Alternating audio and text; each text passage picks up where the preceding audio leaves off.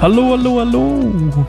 Hat sie es mit Absicht gemacht? Das war die Frage, die ich euch letzte Woche, letzte Woche, geil, die ich euch, oh, ich bin so in meinem, in meinem Kopf, bin ich ja, ich bin ja auch in dem immer wieder Neu-Podcast von Claire, meiner Frau. Äh, und da ist ja jede Woche und ich bin manchmal so in diesem Film drin, dass ich, wenn wir den dann aufgenommen haben, dass ich dann so hin und her, ich dann nächste Woche, warte mal, nee, gestern. Auf jeden Fall, auf jeden Fall, war meine Frage gestern an euch, hat sie das mit Absicht gemacht? Und ich wollte euch sagen, was ich denke, ob sie das mit Absicht gemacht hat. Und ich freue mich auch, wie gesagt, immer noch auf eure Antworten, die ich noch nicht habe, weil ihr das hier noch nicht gehört habt, wenn ich das aufnehme. Haha. Aber ich glaube, dass sie das mit Absicht gemacht hat. Ich glaube tatsächlich, dass sie mit Absicht gemacht hat. Ich kann mir das nicht vorstellen, dass man das nicht weiß, dass das passieren könnte. Und ich habe mich probiert reinzuversetzen in, in damals, in die, upsili, das war zu laut, äh, in die, in die, ähm, in, in Menschen damals, wo es doch eigentlich nur um, bei den meisten zumindest, nur um Macht ging und um irgendeine gesellschaftliche Stellung und Ansehen und ich, kann mir einfach nicht vorstellen, ich habe ich hab keine Ahnung, ob es wirklich, ob es jetzt Absicht war oder nicht. Ich kann mir einfach nicht vorstellen, dass es unabsichtlich war. Hm. Schwer zu sagen. Auf der anderen Seite, ich meine, ist schon, ist schon krass, dass es so, also, ich meine, ey, wenn ich da nackt baden würde, würde ich auch nicht denken, so, oh Mann, David kann mir bestimmt nicht widerstehen. Aber vielleicht doch. Also, oh, schwierig. Ich freue mich, wie gesagt, auf eure Antworten. Gerne an sascha.keinensimmerbaum.org. Heute habe ich wieder eine Frage für euch. Aber erstmal lesen wir, Nathan tadelt David. Das ist übrigens auch das Cover von unserer Playlist. Da ist gerade Nathan, der, der David äh, tadelt.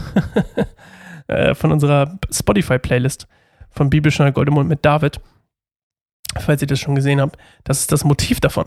So, lesen wir erstmal. Das ist übrigens 2. Samuel 12, 1 bis 12. Da sandte der Herr Nathan zu David. Als dieser zu David kam, sagte er, in einer Stadt lebten zwei Männer. Der eine war reich, der andere arm. Der Reiche besaß viele Schafe und Rinder, der Arme hatte nichts außer einem kleinen Lamm, das er gekauft hatte. Er zog es zusammen mit seinen Kindern auf. Es aß vom Teller des Mannes, trank aus seinem Becher und schlief in seinen Armen. Er behandelte es wie eine Tochter. Eines Tages kam ein Gast in das Haus des reichen Mannes. Doch statt ein Lamm oder ein Rind aus seiner eigenen Herde für den Gast zu schlachten, nahm er das Lamm des Armen, schlachtete es und setzte es seinem Gast vor. David wurde sehr zornig über diesen Mann. So wahr der Herr lebt, schwor er, wer so etwas tut, verdient den Tod. Er muss dem Armen vier Lämmer für das eine geben, das er ihm, ohne auch nur das geringste Mitleid zu zeigen, geraubt hat. Da sagte Nathan zu David, du bist dieser Mann. So spricht der Herr, der Gott Israels, ich habe dich zum König über Israel gesalbt und vor den Anschlägen Sauls gerettet. Ich habe dir das Haus deines Herrn geschenkt und seine Frauen und Israel und Juda. Und wenn das noch nicht genügte, hätte ich dir noch viel mehr gegeben. Warum also hast du das Wort des Herrn missachtet und etwas so Schreckliches getan. Denn du hast den Hittiter Uriah durch die Ammoniter ermorden lassen und seine Frau gestohlen. Von jetzt an wird das Schwert eine ständige Bedrohung für deine Familie sein, denn du hast mich missachtet, indem du die Frau des Hittiters Uriah zu deiner gemacht hast. Und weiter spricht der Herr, ich werde deine eigene Familie gegen dich aufbringen. Ich werde deine Frauen einem, einem anderen Mann geben, und er wird vor aller Augen mit ihnen schlafen. Du hast es im Geheimen getan, ich werde es dir öffentlich vor den Augen ganz Israels antun. Holy Schmidt, ey. Das finde ich immer krass, wenn Gott durch Propheten spricht. Ist immer so wie so ein Kitsching, weißt du, so wusch, in your face, David. Das ist auch das, was ich euch letztes Mal gesagt hatte. Ich bin so baff, dass dass Gott das, was er hier gerade beschrieben hat, alles tut für ihn und getan hat. Und er hätte ihm alles gegeben und er macht so einen Schmarrn. Und das ist das Men Menschliche, ne? Das ist das, was relatable ist. Ähm, es klingt fast wie ein Fluch, ne, über Davids Familie. So, das Schwert wird gegen dich selbst richten, deine Frauen werden dir weggenommen werden. Nicht im Geheimen, so wie du es getan hast, sondern öffentlich. Wow.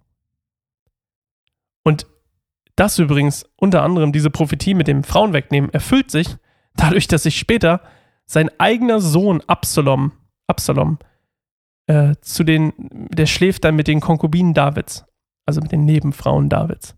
Holy Schmidt. Und, ähm, und das Krasse ist, es reicht nicht, dass, dass ihm das passiert, sondern dass es auch noch öffentlich ist, ja.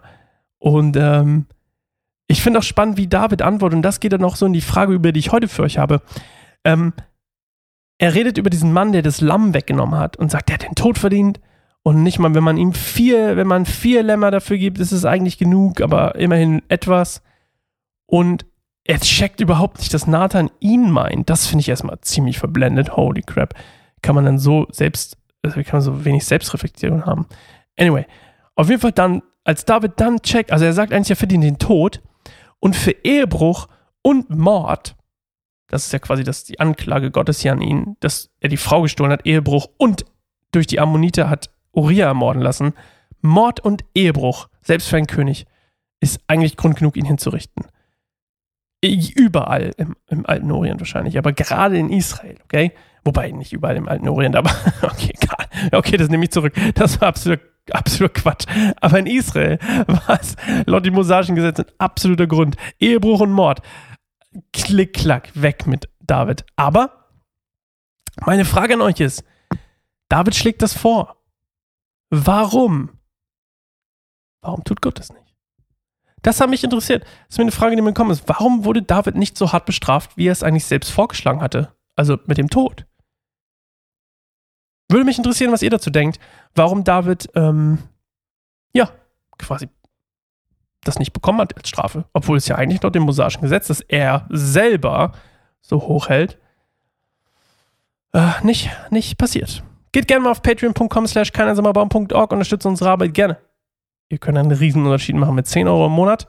Gebt gerne was von euch für uns. Das wäre eine riesen, riesengroße Geste von euch und ein Segen für unsere Arbeit. Ähm, ich freue mich auf morgen und ähm, bis dahin, tschüss.